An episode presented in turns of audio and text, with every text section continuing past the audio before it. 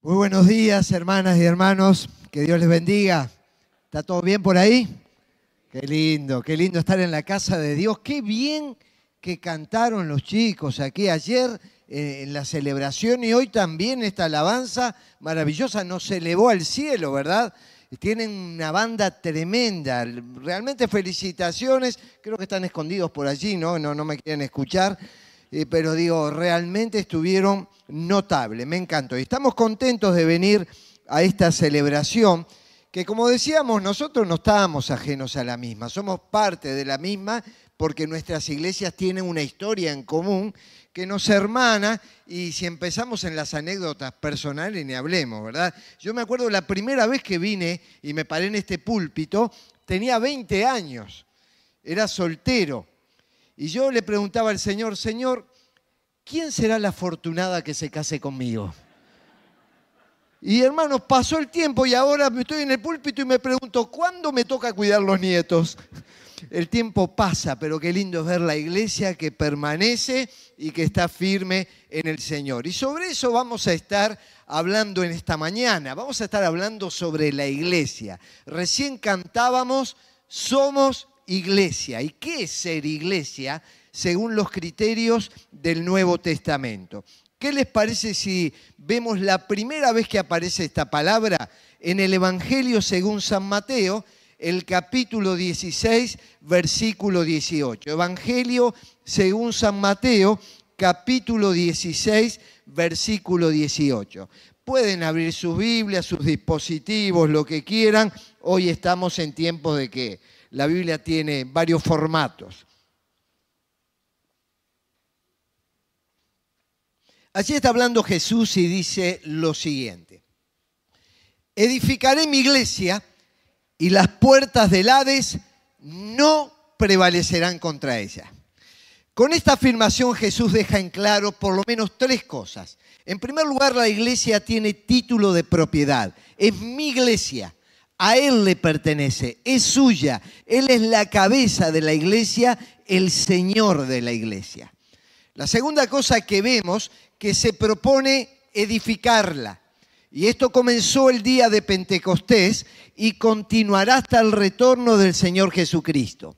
Esta construcción tiene la dimensión tanto cualitativa como cuantitativa. A Dios le importa quiénes somos en esencia, pero también le importa cuántos somos.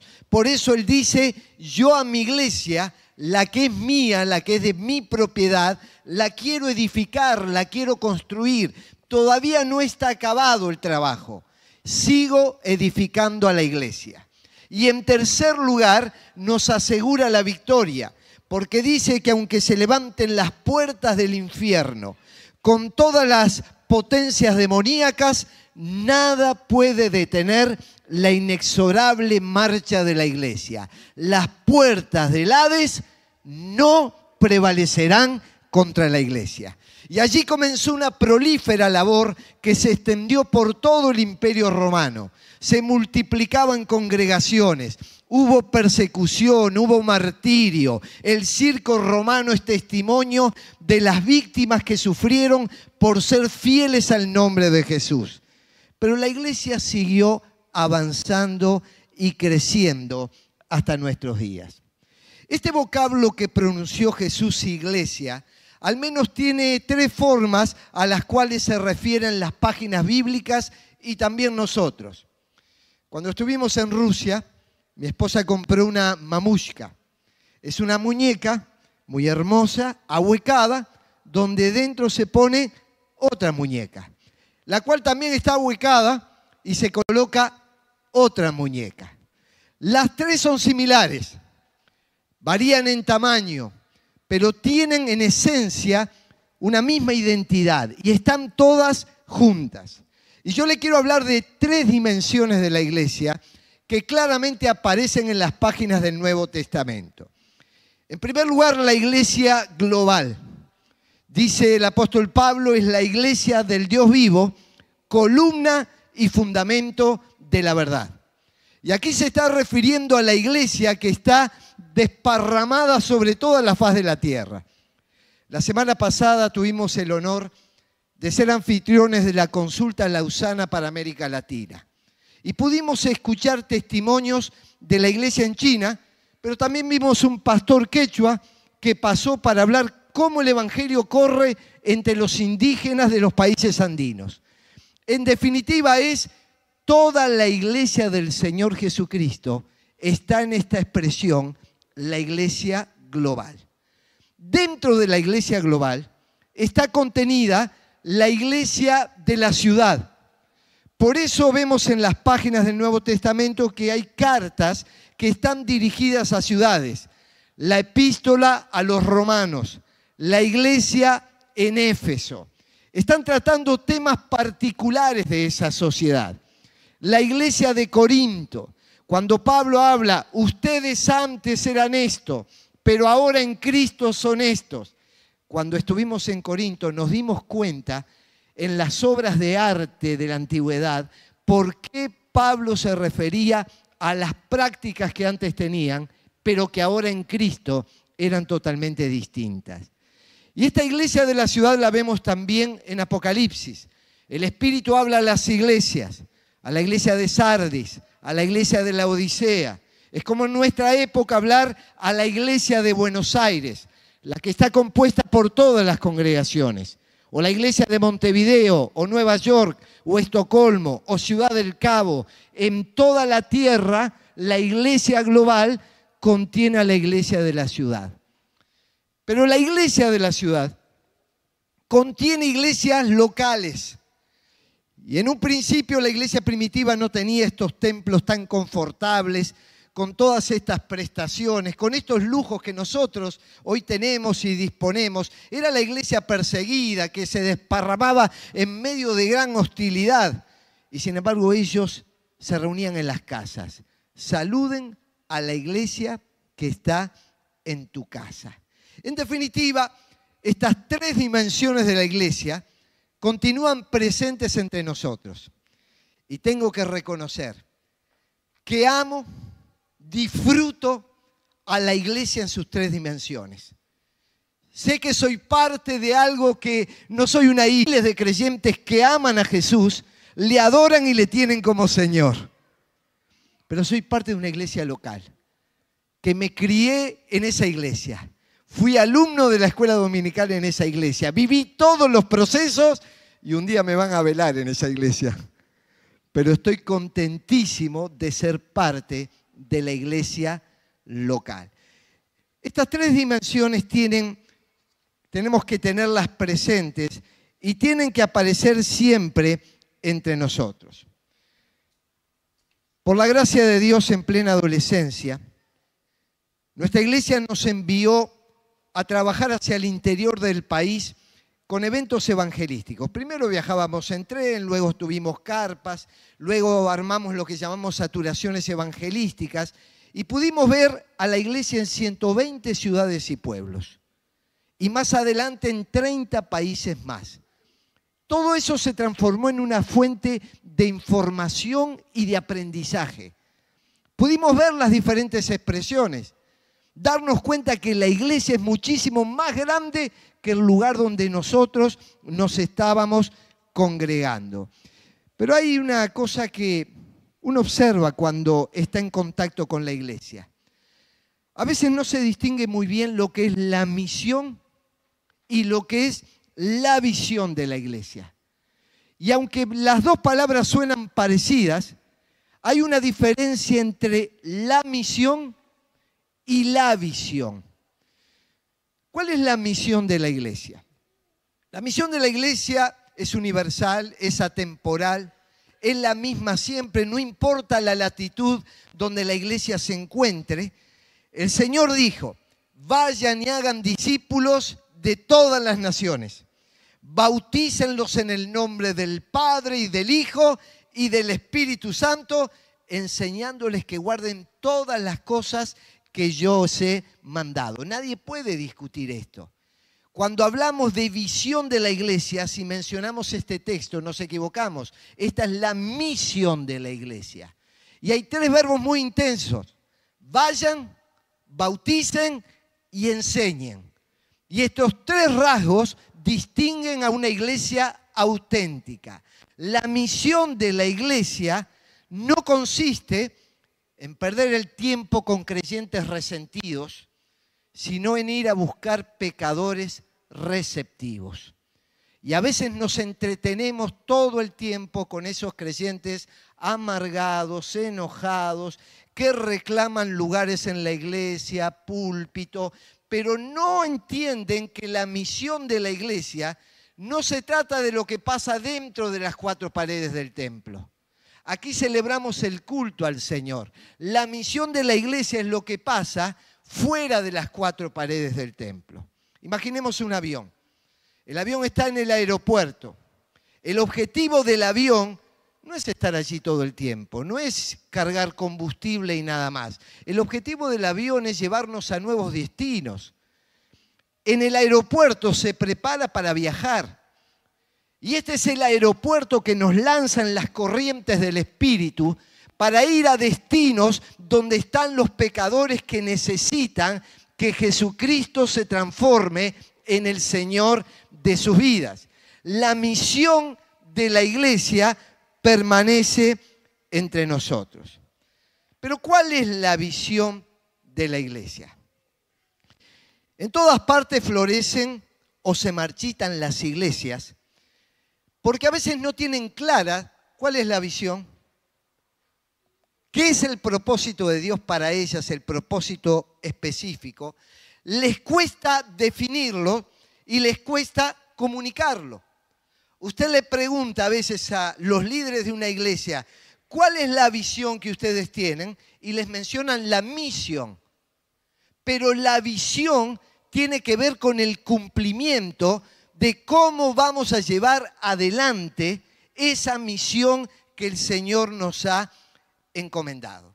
A veces hablamos de personas visionarias y es como que hay seres humanos que consultan los oráculos divinos y reciben revelaciones especiales eh, para iluminados que no están aquí en la tierra. No, no, no se trata de eso la visión.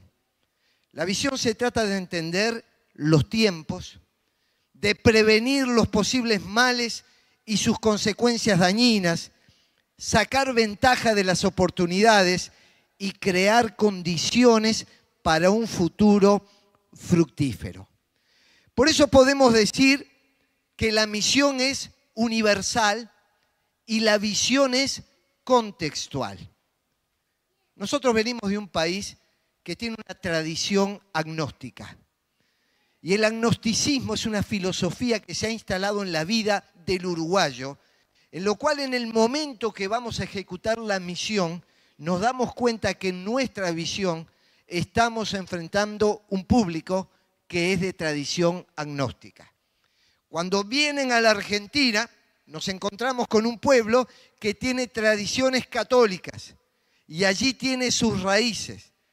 Hace un mes yo estaba predicando en un retiro de pastores en Cuba y me di cuenta que en las conversaciones teníamos la misma misión, pero a la hora de implementar la visión habían diferencias. ¿Por qué? Por ejemplo, yo para venir a predicar acá no pedí ningún permiso especial. Para predicar en Cuba tuve que pedir una visa religiosa, porque si me encontraran predicando en un púlpito sin esa visa religiosa que previamente me la tienen que dar, podría ser detenido y, me regresan a mi país y nunca más entraría. Para hacer un evento cuesta conseguir el combustible y por lo tanto se preparan meses antes para ir teniendo en recipientes combustible y luego intentar movilizar a los pastores para hacerlos llegar al lugar. Tienen lo que llaman apagones solidarios. Y recuerdo domingos donde iba a una iglesia a predicar y estaba todo apagado, no se podía cantar, no había órgano, no había luces. Pero los creyentes allí alababan a Dios, predicábamos como podíamos y el nombre del Señor era honrado. Pero ellos se multiplican no porque hagan campañas evangelísticas, porque no están permitidas, pero tienen lo que llaman casa culto. Entonces ellos en pequeñas casas se van extendiendo por toda la isla y son miles y miles los que se van convirtiendo al Señor Jesucristo. La misión en cualquier lugar de la tierra es la misma. La visión es contextual y tiene que ver con el momento, la época y la situación social, política y económica en la cual la iglesia se mueve. Por eso tenemos que pensar siempre cómo descubrimos la visión. El profeta Habacuc estaba predicando a un pueblo y estaba cumpliendo fielmente la misión. Pero ante los magros resultados se desanima. Hace 15 días yo estaba predicando en un retiro para 40 pastores. Las iglesias, la mayoría, tenían una asistencia regular entre 30 y 40 personas. Y algunos de ellos estaban muy desanimados porque estaban cumpliendo fielmente lo que Dios les pedía pero no estaban viendo los resultados que ellos esperaban y que seguramente todos queremos ver en el trabajo que desarrollamos. Y así traje una palabra del profeta Habacuc, quien en un momento empieza, se siente desanimado. Era fiel al cumplimiento de la misión. Y es allí que empieza a interpelar a Dios. Dios, ¿hasta cuándo? ¿Hasta cuándo seguiremos viendo violencia? ¿Hasta cuándo seguiremos viendo corrupción? ¿Hasta cuándo seguiremos viendo el enfriamiento de la familia, a creyentes que abandonan la fe? Señor, ¿hasta cuándo? Y cuando él estaba en ese conflicto espiritual, Dios no retardó la respuesta. Y entonces Dios le dice, escribe la visión, escribe la visión. Y haz que resalte claramente en tablillas, para que pueda leerse de corrido pues la visión se realizará en el tiempo señalado. Marcha hacia su cumplimiento y no dejará de cumplirse. Aunque parezca tardar, espérala. Espérala porque sin falta vendrá. En estos textos aparece en dos oportunidades la palabra visión. Lo que le está diciendo Dios a Habacuc no tenés problema con tu misión, Habacuc. No tenés problema con la santidad. No tenés problema con la sana doctrina. Habacuc, vos estás precisando una nueva y renovada visión. Un cambio en el enfoque de tu ministerio. Algo que pueda hacer que el pueblo de Dios vuelva a los caminos del Señor y se experimente un avivamiento espiritual. Y para que esto suceda, Dios le dice cuatro cosas en este texto. Tiene que estar escrita. ¿Cuál es la visión? Escríbanla. Tiene que escribirse. En segundo lugar, tiene que ser conocida. Dice que sea leída, que corra tiene que correr en medio de la congregación. No es patrimonio de un grupo de privilegiados que tiene una visión. La visión se escribe, la visión se comunica, corre y se transforma en carne en cada uno de los miembros. La visión tiene fecha de cumplimiento. Y no va a ser de acuerdo a las ansiedades de Habacuc, sino que Dios tiene tiempos y momentos especiales para hacer explotar una visión que claramente viene del cielo. Y tiene que aguardarse con expectativa. Espérala, dice. Espérala porque sin falta vendrá. Todos queremos ver en nuestras vidas, en nuestras familias, en nuestras iglesias, visitaciones maravillosas de Dios que nos sorprendan. Todos recordamos tiempos de renovación y pasión espiritual donde el Espíritu Santo se movía, las personas se convertían, no había una explicación de lo que pasaba, pero el Espíritu del Señor obraba con poder. Y decíamos, Señor, gracias por esta visitación. Y ahora Dios le dice a Habacuc, espéralo Espera esos tiempos, volvé a clamar, volvé a pedir. Lo que se está necesitando aquí, Habacuc, es algo nuevo que venga de arriba. ¿Recuerdan a Pablo? Pablo iba camino a Damasco persiguiendo a la iglesia. Inhalaba y exhalaba violencia porque dice que respiraba amenazas. Era el perseguidor de la iglesia. Y a mitad de camino se le aparece Jesús y, y él le formula dos preguntas. ¿Quién eres, Señor? Y en segundo lugar, ¿qué quieres que haga? Con la primera pregunta estaba descubriendo a Jesús. ¿Quién eres? ¿Sabes quién era? El Señor de la iglesia. Esa iglesia a la que vos perseguís, Pablo, esa iglesia que vos te pensás que vas a destruir, jamás será destruida. Cuando yo instalé a la iglesia, dije que las puertas del infierno no van a poder detener a la iglesia. Mucho menos vos, Pablo. Serás intelectual, manejarás idiomas, tenés poder económico, poder político, poder religioso. Pero Pablo, ante mí no sos nada. Y cayó de rodillas. ¿Quién eres? Señor ahora está reconociendo a otro Señor. La iglesia reconoce a Jesucristo como el Señor. Y ahí Pablo lo estaba haciendo. Y la segunda pregunta es, ¿qué quieres que haga? E inmediatamente Dios le dice lo que tenía que hacer. ¿Recuerdan cuando Ananías fue hacia Pablo y dice, este, le dice Dios, este es un instrumento escogido y vas a llevar mi nombre delante de los reyes, príncipes. Le voy a dar posibilidad de que le hable a gobernantes, le voy a dar posibilidad que le hable a los hijos de Israel, pero que le hable también al mundo griego, al mundo gentil. Este es un hombre escogido para esa tarea. ¿Sabes que Dios escoge y levanta ministerios y levanta iglesias con propósitos específicos para que el Señor sea glorificado? Y Pablo más adelante, el que estaba acostumbrado a vivir a su manera, dice, yo no fui rebelde a la visión celestial. Él se daba cuenta que era visión celestial y no visión terrenal. Era visión del cielo, no era visión del suelo. Y cuando nosotros tenemos sueños propios, puede ser que los realicemos o no, pero cuando el sueño es de Dios, tenemos que declarar, no fuimos rebeldes a la visión que viene del cielo. Porque esa visión, si es del cielo, nada ni nadie la podrá detener. Señor, envía sobre nuestras iglesias visión del cielo. Esa visión que penetre el mundo espiritual. Esa visión que arranque a las almas del infierno, que traiga libertad, que traiga gracia tuya, salvación, esperanza. Esa visión que transforme barrios, ciudades, naciones. Señor, danos visión del cielo. Pero a veces Dios nos da visión, pero aparece la miopía. Y a veces queremos colocarnos lentes para disimular la miopía.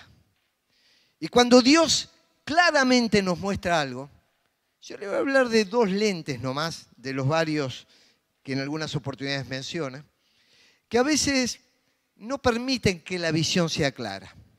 El primer lente que a veces nos ponemos es el lente de la razón, de la inteligencia. Todos somos seres inteligentes. Dios nos hizo seres pensantes, con la capacidad de adquirir conocimientos, evaluar, discernir, entender las cosas. Por eso estudiamos, leemos, nos informamos. Eso está maravilloso. Además, el estar informados nos permite saber cuál es la verdad, conocer la verdad, evitar los delirios místicos y saber por dónde transitamos. Así que la inteligencia nos fue dada por Dios para que la utilicemos. Pero la neurociencia nos enseña que el cerebro es cómodo, que ama repetir, que ha creado sendas y rutas por las cuales transitamos y siempre vamos por los mismos lugares. Cuando queremos salir de ese foco, el cerebro nos empieza a gritar, me cuesta, es difícil, no se puede. Y entonces nosotros estamos con nuestra mente embotada a veces para captar la visión celestial. Por eso, en un momento, Pablo dice lo siguiente, transfórmense por medio de la renovación de vuestro entendimiento. No es un mero ejercicio intelectual. Transfórmense por medio de la renovación de vuestro entendimiento. Porque cuando transformamos el entendimiento, entendemos cuál es la buena voluntad de Dios que es agradable y perfecta. Si yo quiero entender a Dios, sus planes y sus propósitos, no puedo endiosar mi razón. Mi razón tiene que estar sujeta a los planes del Señor. Y la otra cosa que a veces nos juega en contra es la tradición. La tradición es el lente que nos colocamos en el cual decimos expresiones como esta. Nunca o siempre lo hicimos así. Y entonces, ¿quién se transforma en la fuente de autoridad? El nunca o el siempre lo hicimos de este modo. ¿Cuántas veces tenemos que revisar nuestros ministerios, comisiones, estilos de trabajo, que han sido de repente buenos en un momento, pero no son los más adecuados en otro momento de la historia. Rick Warren en su libro Una iglesia con propósito, dice que un buen ejercicio es para cada congregación preguntarse, este ministerio que hemos sostenido por años, si no existiera, ¿hoy lo crearíamos? ¿Y lo crearíamos con las mismas características que tiene?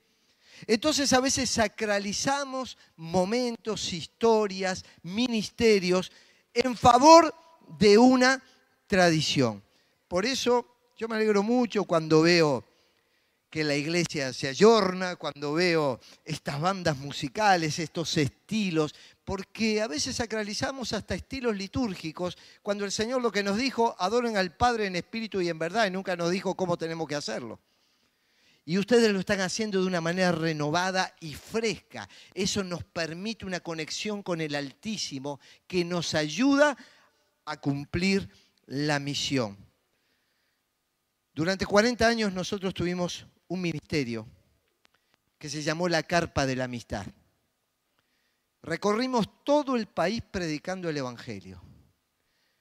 Al comienzo y las primeras décadas había multitudes que se juntaban en la carpa al punto que nosotros teníamos que abrir los laterales y a veces teníamos tres veces más fuera de la carpa que adentro de la carpa. Recordamos ciudades donde la gente llegaba horas antes y se peleaba por ingresar bajo las lonas. Pero fue pasando el tiempo y nos dimos cuenta que el mundo fue cambiando. Y nos dimos cuenta que nosotros teníamos que ir acompañando la misión con una nueva visión. Y entonces comenzamos a hacer saturaciones evangelísticas. Acabo de terminar una gira por los 19 departamentos del país. Me reuní con más de 200 pastores pertenecientes a todas las corrientes evangélicas que hay, con una batería de preguntas en un trabajo de investigación que publiqué hace 15 días.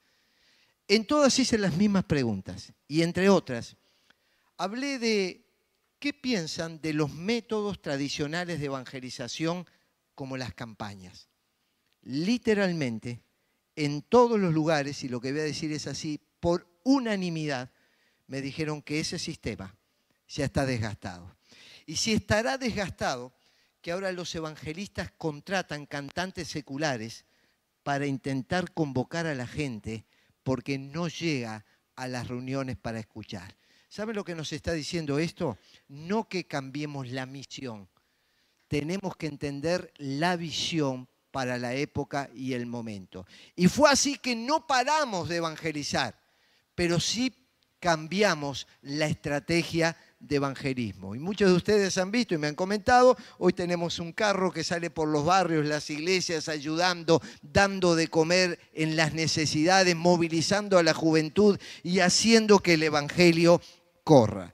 Miren, esto es como, esto es como viajar en un auto. Cuando nosotros nos vamos, vamos a subir a un auto y vamos a la carretera, tenemos que tener claro cuál es el destino hacia dónde vamos. Y para esto previamente chequeamos los neumáticos, el combustible, los frenos. También decidimos con quién vamos a ir en el viaje y también cuánto nos va a costar. Cuando nos lanzamos a la carretera, vamos hacia un horizonte, hacia una meta, hacia un objetivo. Esa es nuestra visión. Pero también todo vehículo tiene un espejo retrovisor. El espejo retrovisor nos dice de dónde venimos, pero también nos dice a dónde no regresamos. Porque lo que nosotros dejamos es parte del camino, pero no es el destino final. Y cuando en estos años nuestras iglesias están evocando cosas maravillosas, ustedes están cumpliendo el centenario, nosotros dentro de tres años, ya los invitamos, evocamos las cosas del pasado, maravillosas, son parte del camino, pero no es nuestro destino. El destino está adelante y tenemos que tomar los recaudos para todo eso. No todos van a entender estas situaciones. Y aunque a mí nadie me lo dijo, yo me puedo imaginar que el día que decidieron poner el cartel Jesús Esperanza para vos, alguno habrá dicho, ¿por qué no ponen un cartel con otras características? Porque esto pasa cada vez que la visión es renovada y cada vez que la visión apunta en una nueva dirección. A mí me gusta aprender de la gente visionaria. El lunes tuve una reunión por Zoom con Robert Barriger, el pastor de la iglesia más grande del Perú y una de las más influyentes. Algunos de ustedes lo habrán visto por Canal Luz también. Robert Barriger dice que en un momento Dice, yo venía de un esquema muy tradicional. Y en un momento empezaron a tomar medidas no en cuanto a la misión que estaba clara, sino en cuanto a la visión de cómo iban a enfocar el ministerio de la iglesia. Dice, y algunos hermanos se bajaron del auto y se fueron. Dice, lo único que sirvió fue para dejar el espacio a los que venían a sumar a la visión. Y entonces él atribuía a que esos hermanos iban a ir hacia iglesias con poca visión. Pero los visionarios se iban a unir a lo que Dios estaba mostrando y que no querían ser rebeldes a la visión celestial. Resultado, estamos hablando de decenas de miles de creyentes que se reúnen en el nombre del Señor y están ayudando a mil iglesias a alcanzar mil personas para que en el continente haya un millón de creyentes con esas características. Esos visionarios tenemos que juntarnos, aprender y entender. Uno aprende permanentemente de hombres que Dios está usando. Por eso yo quiero pensar ahora en la visión para un nuevo tiempo. ¿Cómo será la iglesia del mañana? ¿Quién la puede ¿Quién la puede imaginar? ¿Quién puede decir? Cuando yo quise ser un adelantado, tomé a uno de nuestros jóvenes y le dije, haceme un proyecto para los próximos cinco años en las redes. Entonces me mira, me dice, vos no me entendiste. Yo ya te lo expliqué. O sea, ¿qué me quiso decir? Vos sos... No entendiste. ¿Cómo te va a hacer un proyecto para los cinco años próximos cuando no sé si va a existir Facebook, Instagram, no sé qué va a aparecer? De hecho, después de eso apareció TikTok, el metaverso y algunas iglesias empezaron a caminar por todas esas sendas. El mundo ha cambiado, el escenario ha cambiado. Es totalmente diferente al que imaginábamos en otros momentos y cuando empezamos a visualizar el futuro nos damos cuenta que va a seguir cambiando. Eh, hay un autor argentino que escribió un libro, Diseña tu cambio, y él dice, hasta el cambio cambió. Dice, antes era paulatino y ahora es disruptivo, más violento, virulento, y al cerebro le cuesta adaptarse a la velocidad de los cambios. Pero no se trata de mi cerebro, se trata de que cerebro es el Señor. Y el Señor de la iglesia quiere ver su iglesia edificada, fortalecida, desarrollada y creciente. Y no se trata de hacer como me dijo el líder de una denominación allá cuando estábamos haciendo la investigación. Dice, nosotros hicimos una iglesia cómoda para nosotros, pero no hicimos una iglesia para las nuevas generaciones. Resultado, el nosotros cada vez son menos, cada vez están siendo más promovidos al cielo y los jóvenes desaparecieron de la vida de la iglesia. Entonces, ¿cómo imaginamos esa iglesia para el nuevo tiempo? A Dios se le presenta en la Biblia como el Dios de Abraham, de Isaac y de Jacob. ¿Dios cambió? No, es el mismo. Pero está hablando de tres generaciones distintas. Generación Abraham, generación Isaac y generación Jacob. Está hablando de legados que se dejan. Y muchas veces hay iglesias que no han sido sabias en dejar un legado para que continúen las nuevas generaciones. John Maxwell decía, solo se crea un legado cuando el individuo coloca su organización en la posición de hacer grandes cosas sin él. El legado está dado cuando esa persona ya no está y ya está todo armado para que todo continúe su marcha y su avance. Recorremos lo que pasó en tiempos de Moisés y Josué. ¿Saben cómo comienza el libro de Josué? Dios lo llama a Josué y le dice, Josué, mi siervo Moisés ha muerto. ¿Qué le está diciendo? La generación Moisés ya no está. Y ahora Josué pasa este Jordán. Y esto es lo que Dios está hablando a su iglesia en este tiempo. Hay generaciones que ya no están las valoramos, las respetamos. ¿Alguien va a cuestionar a Moisés? Hasta el día de hoy lo estamos mencionando. Pero Dios le dice, Josué, tenés que entender, estás ingresando a una nueva tierra. La generación Moisés estaba en esclavitud. La generación Josué, una tierra de libertad.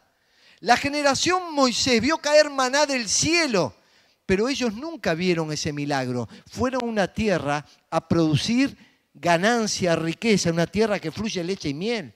La generación Moisés recibió las tablas de la ley y a la generación Josué se le dijo, obedezcan lo que la ley dice. Son dos generaciones ante un mismo Dios, ante una misma visión. Y ahora comienza la generación a actuar. Yo quiero ver hacia el futuro, me gustaría ver una iglesia formadora. Una iglesia que no se aparte de formar a la gente. Ustedes recuerdan la figura de Efesios 4. Y él mismo constituyó a unos apóstoles, a otros profetas, a otros evangelistas, a otros pastores y maestros, a fin de perfeccionar a los santos para la obra del ministerio, para que ya no seamos niños fluctuantes llevados por doquiera de todo viento de doctrina que por la estratagema de hombres emplean con astucia las artimañas del error, sino que siguiendo la verdad en amor crezcamos en todo en aquel que es la cabeza, esto es Cristo, de quien todo el cuerpo, bien concertado y unido entre sí por todas las coyunturas que se ayudan mutuamente, recibe su crecimiento para ir edificándose en amor. Está diciendo aquí, la comunidad de fe es un cuerpo, es un cuerpo formado por discípulos de Jesús. Y los discípulos tienen que ser enseñados. Y para esto Dios ha dado ministerios y oficios. Y aparece en Efesios 4:11. Por un lado se enseñan las grandes verdades de la fe. Enseñar la fe para no ser movidos por estratagemas de hombre. Pero yo quiero decirles algo por si alguno todavía no está enterado. Yo predico los domingos en la iglesia y la gente puede salir afuera y alguno puede decir, me fue de mucha bendición, me ayudó, muchas gracias, pero en la tarde ya está escuchando predicadores de otras partes del mundo. Y en la noche siguió y el lunes continuó. Y los pastores que predican lo que llaman la sana doctrina y se creen que están educando a la gente, por otro lado, ante las nuevas tecnologías, el pueblo de Dios está siendo bombardeado y ya no hay una identidad como había en otros momentos. Pero también hay que reconocer que los pastores escuchamos a predicadores de otras partes del mundo. Y entonces se está generando una situación en el pueblo de Dios hacia el futuro que es muy distinta a los tiempos en los cuales yo era niño y adolescente. Nos criamos en la iglesia, nos enseñaban en la iglesia, estábamos en la iglesia, pero hoy la información está llegando de todas partes y esa información a veces se transforma en una deformación. Y es allí que la iglesia tiene como comunidad docente que hacer esto. Pero es interesante que dice que estos oficios en la iglesia no son para pararse a predicar son para perfeccionar a los santos para que hagan la obra del ministerio. Ayer estábamos hablando en una mesa, yo creo que la última vez que bauticé a alguien fue hace cuatro años. Y si es por mí, estoy deseando nunca más bautizar a alguien. ¿Saben por qué? Porque la iglesia, ¿de qué se trata la iglesia? No se trata de una persona, se trata de un cuerpo. Y en ese cuerpo hay un montón de personas movilizadas. Recién el pastor daba gracias a todos los que trabajaron y se movilizan. Algunas personas tendrán una función pública y visible, pero otras van a glorificar a Dios desde el anonimato. Y entonces es maravilloso ver cómo la iglesia se mueve. Ahora, para perfeccionar para la obra del ministerio, no es solamente aprender la teología sistemática. Hoy estamos ante el requerimiento de tener respuestas inteligentes ante los debates morales y éticos de la época. Nadie imaginaba cuando comenzamos el ministerio que iba a haber matrimonio igualitario. Nadie imaginaba que una mujer iba a poder ir a un banco de semen con su óvulo, fertilizarlo in vitro, darlo a otra mujer para un vientre de alquiler y luego recibir un hijo. Nadie imaginaba un montón de situaciones y hoy la iglesia necesita perfeccionar para cumplir un ministerio en un mundo que nos va a pedir respuestas, no solamente de las cosas del cielo, sino muchísimas cosas que están pasando en la tierra. Pero ya la Biblia nos dice, estén siempre preparados para responder a todo aquel que les pida razón de la esperanza que hay en ustedes. Pero háganlo con gentileza y respeto. En octubre del 2019 estábamos predicando en la Convención Bautista de Armenia. Al terminar, viene un muchacho a saludarme con un español muy aporteñado. Era de Buenos Aires, vivía en Los Ángeles. Y entonces fuimos a almorzar, le pregunté, ¿de qué trabajas? Me dice, inteligencia artificial. Yo, qué bien. Le digo, ¿y eso qué es? Y él me, me explicó. Y después que me explicó, entendí menos. Pero ahí me di cuenta de que algo estaba sucediendo. Digo, ah, pero entonces nosotros los predicadores estamos salvados, porque es totalmente equivocado. Yo voy a una iglesia en Los Ángeles, muy grande, una iglesia americana, donde hay varios cultos por domingo. El pastor predica en el primer culto y por un sistema de holograma es grabado y aparece en los demás cultos como si estuviera predicando, pero él no está presente en el lugar. Ahí yo me di cuenta, el mundo está cambiando y mi mente todavía funciona con el cassette. Y entonces a veces hay iglesias que están con la generación cassette queriendo alcanzar al mundo de la inteligencia artificial. Preparemos la iglesia no solamente en doctrina, sino en todas las herramientas que tenemos a disposición. El pastor Osvaldo Carníbal de aquí de Argentina, yo vi hace poco un video de él que me llamó la atención. Aparece un minuto, eh, un, un mensaje grabado, y atrás aparece hablando él mismo. Esa misma frase de español aparece en italiano, en inglés, en francés, en portugués, y todo es con la misma voz que él tiene por un sistema de inteligencia artificial. Ese mundo no se viene, ese mundo ya está. Y entonces tenemos que tener cuidado que no nos apabulle y no nos lleve por delante, sino adelantarnos. No hagamos como hicimos en tiempos pasados. La televisión es el cajón del diablo. Y ahora resulta que muchos de ustedes me dicen, lo vemos todas las semanas por el cajón del diablo. ¿No? Entonces digo, cuando pensamos en la inteligencia artificial y lo que se viene, en vez de demonizar, tenemos que aprender a manejar y responder. También seamos una iglesia evangelizadora. Estamos muy, muy con el vayan, pero, pero es una especie de vengan. El vayan, ¿dónde está la gente? Porque para ir hay que ir donde está la gente. Y la gente no está dentro de los templos, dentro de los templos están los creyentes. La gente está afuera. Salga uno usted a la calle y va a notar algo. Va todo el mundo con el celular así. Obsérvelo, vaya a un restaurante. Y va usted conduciendo el auto y tiene que tocarle bocina a uno porque está cruzando la calle con, mandando un mensaje de texto. Y en las iglesias, mientras estamos predicando, mandan emoticones a la novia. Todo ese tipo. Entonces digo, es el mundo real. ¿Dónde está la gente? En las redes. Averigüe cuánta gente está transitando a esta hora por las redes. Entonces tenemos que amigarnos con las posibilidades que se nos brindan. Pero también saben que el evangelismo va a ser más relacional que nunca, porque hay mucha gente en soledad. Hace un año y medio estábamos predicando en la Yema, en Rosario, en una reunión, en una convocatoria, 12.000 personas. Entonces yo le digo al pastor, ¿es una campaña? No, no, son todos creyentes. Digo, ¿no predico el Evangelio? Me dice, no, no, son todos creyentes predicar un mensaje para los creyentes. ¿Y cómo se expande? ¿Cómo crece? ¿Cómo relacional? Los creyentes traen creyentes, se reúnen en pequeños grupos, cuando se juntan son 12.000.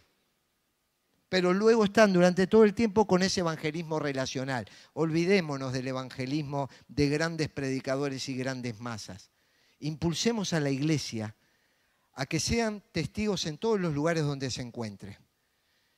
Cuando me paro a predicar los domingos, yo veo, veo a la gente, veo ahí empresarios, veo profesionales, veo médicos, veo políticos, veo jugadores de fútbol. Están allí sentados. Ellos son los que tienen que ser capacitados y entrenados para llevar adelante el Evangelio en los lugares donde se encuentren. Nunca más va a ser el evangelismo buscando multitudes que vayan a un lugar. El evangelismo tendrá que ser ese evangelismo donde los creyentes sean movilizados en esa dirección. Tenemos que ser una iglesia esperanzadora. La gente ha perdido la esperanza.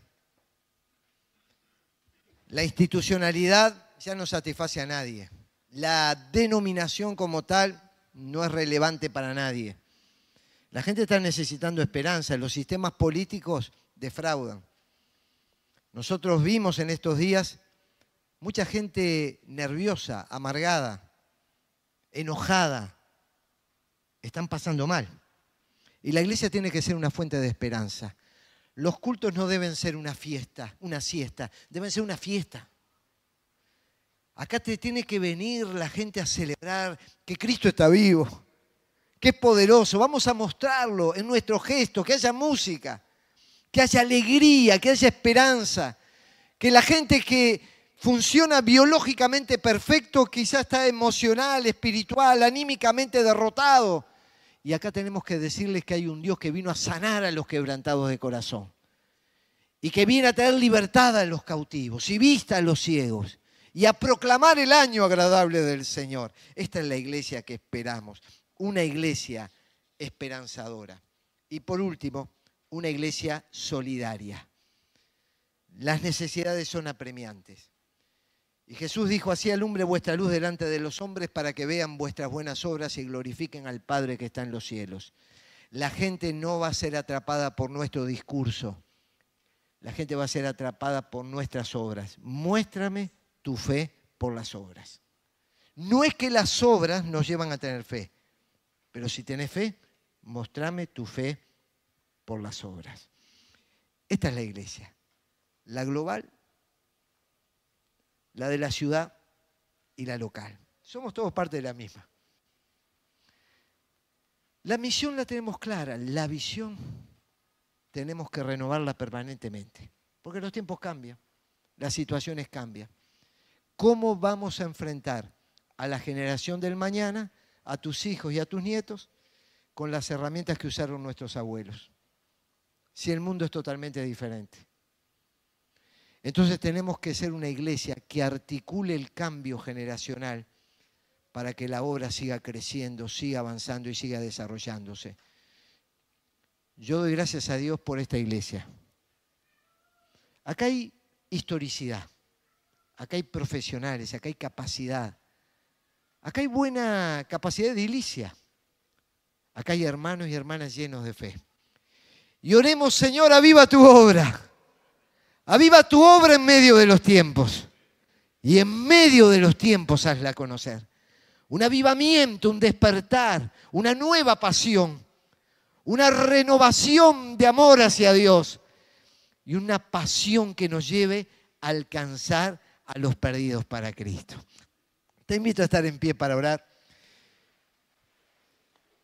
y que podamos clamar al Señor y poner nuestras vidas, nuestras familias, poner a los que se apartaron de las cosas de Dios. Señor, gracias.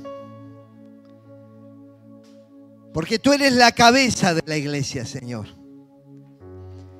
Tú eres principio y fundamento de la verdad. A ti te honramos, te reconocemos como el Señor, como el amo, como el jefe, como el supremo. Nos postramos ante ti, Señor. Y queremos recibir visión del cielo, Señor. Danos visión fresca. Danos visión renovada. Danos una pasión que nos lleve, Señor, a buscar tu rostro, tus cosas, pero a buscar a aquellos que están lejos de tus cosas. Gracias por esta iglesia, Señor. Gracias por estos 100 años de vida. Gracias por los que pasaron por estas bancas y fueron, Señor, los instrumentos para lo que hoy vemos. Pero Padre, yo te pido por los hermanos en este tiempo. Te pido por el pastor, Señor. Dale tu gracia, Señor. Dale tus fuerzas. No permitas que su ánimo caiga renuévalo, provee para todas sus necesidades. Utiliza su vida, Señor. Te pido por los ancianos de la iglesia, por los diáconos de la iglesia, por cada maestra de escuela dominical, cada maestro. Te pido por los que atienden las diferentes áreas. Te pido por quienes ministran la alabanza y la adoración. Te pido por tu iglesia, Señor, que todos sean fortalecidos y bendecidos. Que haya una renovación sobre tu pueblo, Señor. Una renovación del Espíritu. Te pido por los que aún no son pueblo, Señor, para que vengan a tus caminos. Por los hijos apartados de mis hermanos, los que un tiempo estuvieron con nosotros pero ya no están. Padre, que tu espíritu los empiece a inquietar en esta hora. Que tu espíritu vaya allí, Señor, y empiece a golpear las puertas de sus corazones. Que esas madres y padres que están clamando por sus hijos y nietos puedan ver cumplida la oración.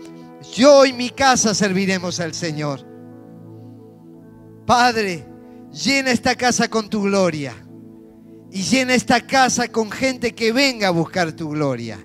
Sorpréndelos con nuevas y renovadas bendiciones. Lo pedimos en el nombre de Jesús. Amén, Señor. Amén. Que Dios le bendiga.